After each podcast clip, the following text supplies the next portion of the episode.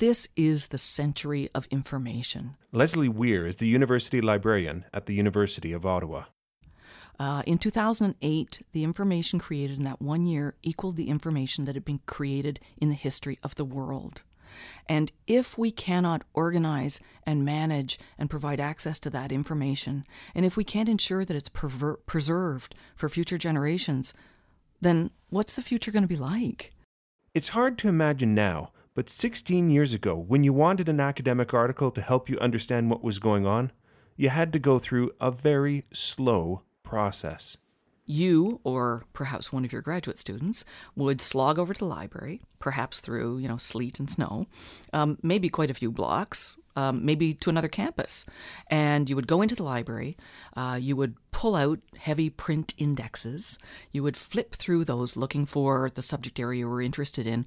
Now, if you were at your office late at night, or on a Saturday or a Sunday, your library might not be open, so you would wait and then the library might not even have the article you're looking for. So then you would fill out a form and wait for the article to arrive by Canada Post. But what you would find was uh, a citation that would give you the page, the issue, the number, but you would then have to go to the shelves, find the issue in question. You would then take it and you would photocopy it, and then you would walk back to your office. So you can imagine what this world was like. Leslie Weir's team wanted to create a new world for academic research. The idea was that we would provide digital content in science, um, technology, medicine, the environment, and we would transport our researchers from the print world into the digital world, and that that would give them far more access to uh, the electronic journals and to the output of research, and that they would get it more quickly and they would be able to have it wherever they were and whenever they needed it. We take this for granted now, but 16 years ago, nobody had ever tried this. So this ended up being quite having quite a high international profile because it was a first in the world. The project was ambitious, innovative, and world leading. It was exactly the sort of project the Canada Foundation for Innovation was designed to support, and it did with significant funding. I think the CFI support was critical to this project because it really jump started the whole thing. And three years after the project began, 86% of researchers were accessing journal articles electronically. This is one example out of thousands of groundbreaking projects the Canada Foundation for Innovation has funded in its 20 years. It is an example of how the CFI pushed Canadian researchers into the forefront of new research and innovations. In this series, we're going to tell the story of how the Canada Foundation for Innovation came to be. Its unlikely origin story. The story of an organization dedicated to the future that was born at a time when the country was heavily burdened by its past. This is the story of the Canada Foundation for Innovation.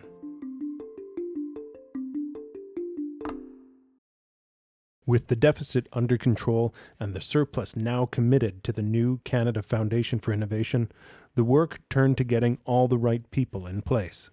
On a Friday afternoon in September, early September, I got a phone call. Denis Gagnon was the former vice rector of research at the University of Laval. In September 1997, he was now retired from academic life. From a guy called uh, John Evans. John Evans, a distinguished academic and researcher, was now the chair of the newly created Canada Foundation for Innovation. I knew John. Uh, we had met uh, before, you know. So uh, he asked me what I was doing and if I have if I had any plan and things like this. He said, uh, "You heard about uh, CFI?" I said, "Sure, I heard about CFI." In fact, Denis Gagnon had been in the media already voicing his support for CFI one of few Quebec commentators to publicly support the project. So he said, "Look, um, if you know a bit about C uh, about CFI, uh, I, I wonder if you uh, would accept to come to Ottawa so that we have a conversation over CFI, and uh, I would like to get your comments and things like this." He never told me that he he thought he, he would recruit me. You know, never. Denis Gagnon went to Ottawa the next week. He met with John Evans for two hours. And to be quite honest, when I realized the vision they had on uh, the development of research in universities and uh, teaching hospitals. I said to myself, that's probably uh, the best thing to do in Canada right now. John Evans asked Denis Gagnon if he will come back next week. He doesn't say why, and Gagnon doesn't ask, but he agrees to return. The next week, he is back in Ottawa and meets again with John Evans, but this time there is a new face at the table Keith Brimacombe. Keith Brimacombe and Denis Gagnon talk for a couple of hours, and then John Evans asks Brimacombe, What do you think? Can you work with this guy? He said yes, no problem. He asked the same question to me. So he said, Now we have the CEO and the uh, senior VP of CFI. That's exactly the way it happened. The next step was to fill out the team. First on Denis Gagnon's list was Carmen Charette. Charette had a lot of experience in the world of research funding. She was a long-time director of NSERC, the Natural Sciences and Engineering Research Council. It took uh, five, ten days at the most before she came back and said, Yeah, I'm going to take the job. I was so happy. I was so happy. As a director at NSERC, Carmen Charette was already part of an organization that funded research in the country. But for her, the move to CFI was not a lateral move. The idea of funding research infrastructure and funding it on such a large scale was completely new. It was absolutely mind blowing. Um, nobody had ever thought of um, operating at that level. It was a whole new, it was a, a game changing situation. Though very big on ambitions, the team at the beginning was very small in size. In total, there were just a handful of people on board and a few consultants. Their task was to invest over $800 million in research infrastructure. This is the sort of environment that could create tensions between members, but in this case, it did the opposite. Keith Brimacombe as the CEO and myself as the um, uh, the uh, senior VP uh, got together I really, really, I, well, that's the way I see it. I, I, I made a friend. we became very close and good friends in six weeks. We were sharing exactly the same. We had we had the same vision for research. It was a very encouraging launch for a new organization. However, it was about to confront a serious and tragic challenge to its existence. Something was wrong with CEO Keith Brimacombe's health so we started October. By um, middle November, I realized that uh, something was going wrong. But uh, I, well, I was about sure, but I, I was not, not, totally sure. And uh, he started to. Uh, we we were together, both together, every, almost every evening, you know. And then all of a sudden, um, I got a phone call. 4:30 in the morning. You know, I was sleeping, and uh, George Connell was.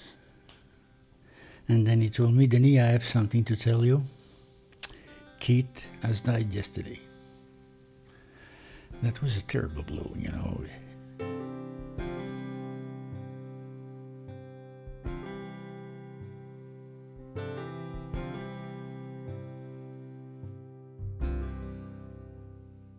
That was, yeah, that was a really tough day. It was just before the holidays. I see myself uh, in my office, and um, uh, we were stunned. We were, uh, you know, it was early days. It was December. I had just come in in, in November.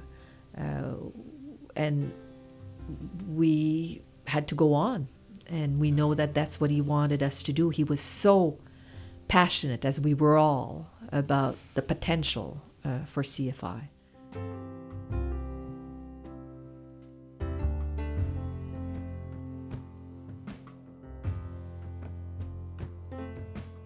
Denis Gagnon steps in as interim CEO, and the CFI continues to move forward quickly. But another major obstacle lurks just around the corner. At the beginning, Denis Gagnon and Carmen Charette traveled the country, visiting university campuses and research hospitals. The reception they received was overwhelmingly positive. It was incredible. I mean, uh, when we started, the morale was not that good, you know, and people were. But when they realized that they could do something, you know, if they had a marvelous idea, they could do it. Uh, it changed. It changed everything in, in the research system in Canada. It's important to remember Denis Gagnon and Carmen Charette were traveling the country in late 1997 and early 1998, just three years after the 1995 referendum on Quebec sovereignty. The vote was very close, but the no side won. However, the tensions remained, and the idea of a research funding body coming out of Ottawa ran into resistance from Quebec. Jean Rochon, then Quebec's Minister of Health, held a press conference with the province's Minister of Education denouncing the CFI. How do you know that Quebec's priorities won't be respected? No, no, we're not sure that they won't be respected. But why take that kind of a chance? What go through all that endeavor and how through this exercise with a uh, they went out on the press conference saying we will forbid Quebec University to propose anything with CFI. They said if any university uh, goes to CFI with a proposal, we will diminish their their uh, budget. These universities to cover the cost. That was something, you know. That was, and in my mind, all of a sudden, in my mind, I said to myself, "Jesus, we're gonna close the door to Quebec if uh, if, we, if we let this go." Denis Gagnon knew Jean Rochon well. Jean Rochon was the dean of medicine at Laval when Denis Gagnon was a vice dean. The two knew each other. Gagnon warned Rochon that Quebec researchers could be left behind the rest of Canada. And uh, they understood that. Most most of the people who were there, you know, was from higher education you know. So they they really uh, they really understood what I meant. I said, let's try to find a way to permit our researchers in Quebec to profit, to get the, the to get money from CFI. It took time.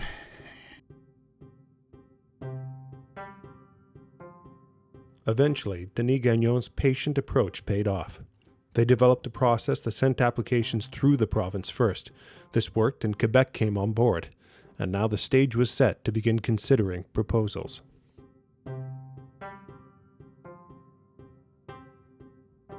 As universities were about to find out, pitching proposals to CFI required a completely new way of thinking.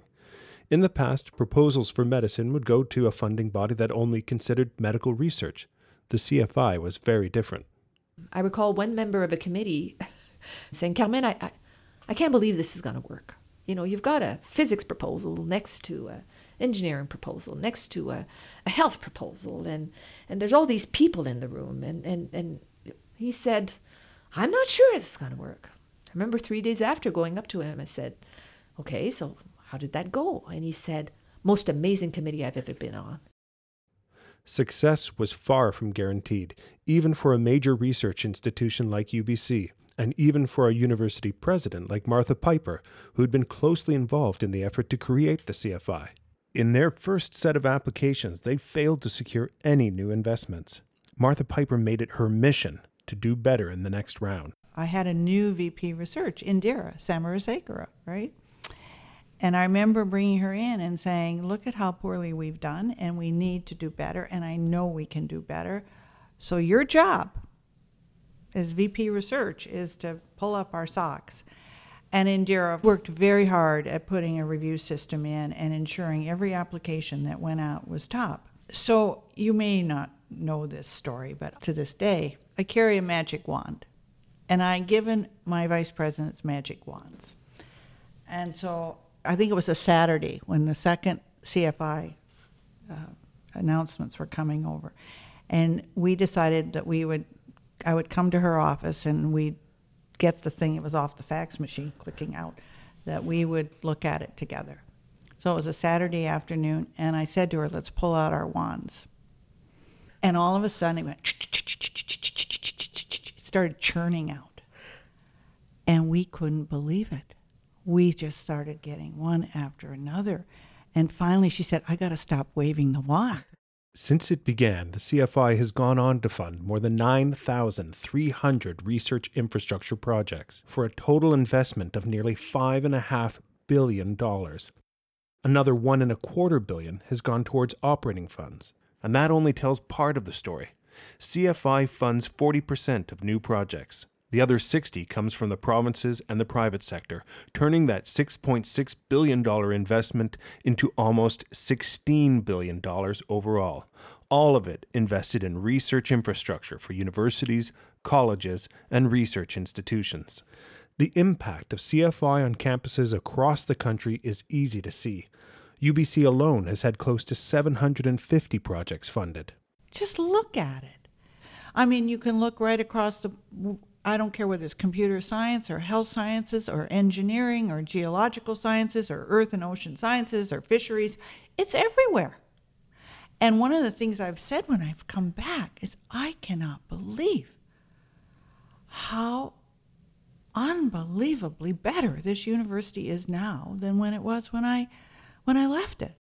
Martha Piper shared her enthusiasm for the CFI with a very special guest who visited Vancouver in the years after CFI was created. One time when the when the Queen came, Queen came out to Vancouver when during her royal jubilee, and it was a big deal.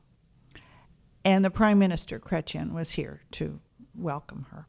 Okay, we had lunch down at the Vancouver Hotel, and I'm sitting, well, the Queen is on one side of the Prime Minister, and I'm on the other side. And I say to her, Your Highness, you need to know this Prime Minister has supported research through the Canada Foundation for Innovation and the Canada Research Chairs as no other Prime Minister has. And she said to me, I know. I know all about it. In England, we're trying to do something similar, and you're taking all of our people and Chrétien then said, and I didn't get one vote for it.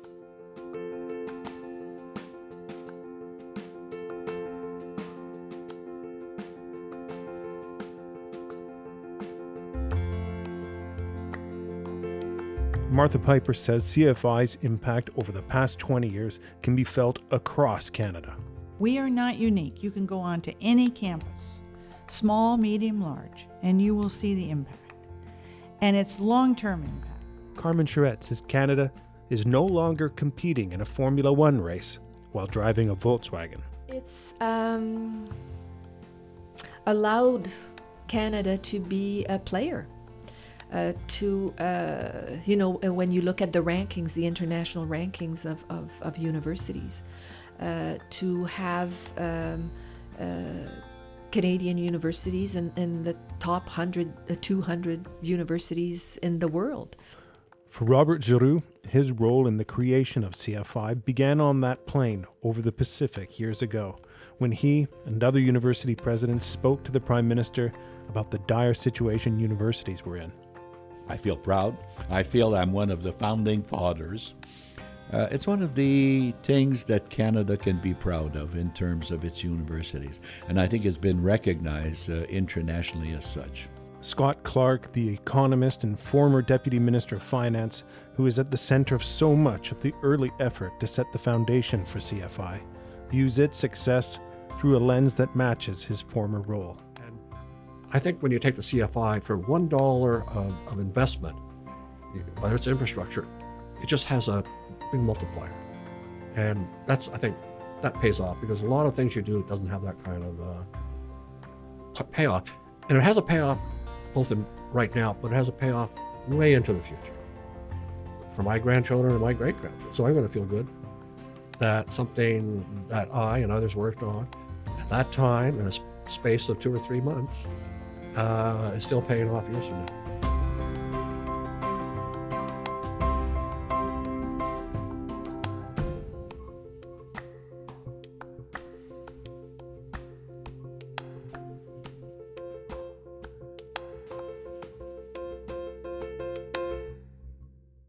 This podcast series is brought to you by the Canada Foundation for Innovation in association with Podcraft Productions. For more stories about cutting edge research in Canada's universities, colleges, and research hospitals, visit our subscribe page at innovation.ca/slash subscribe.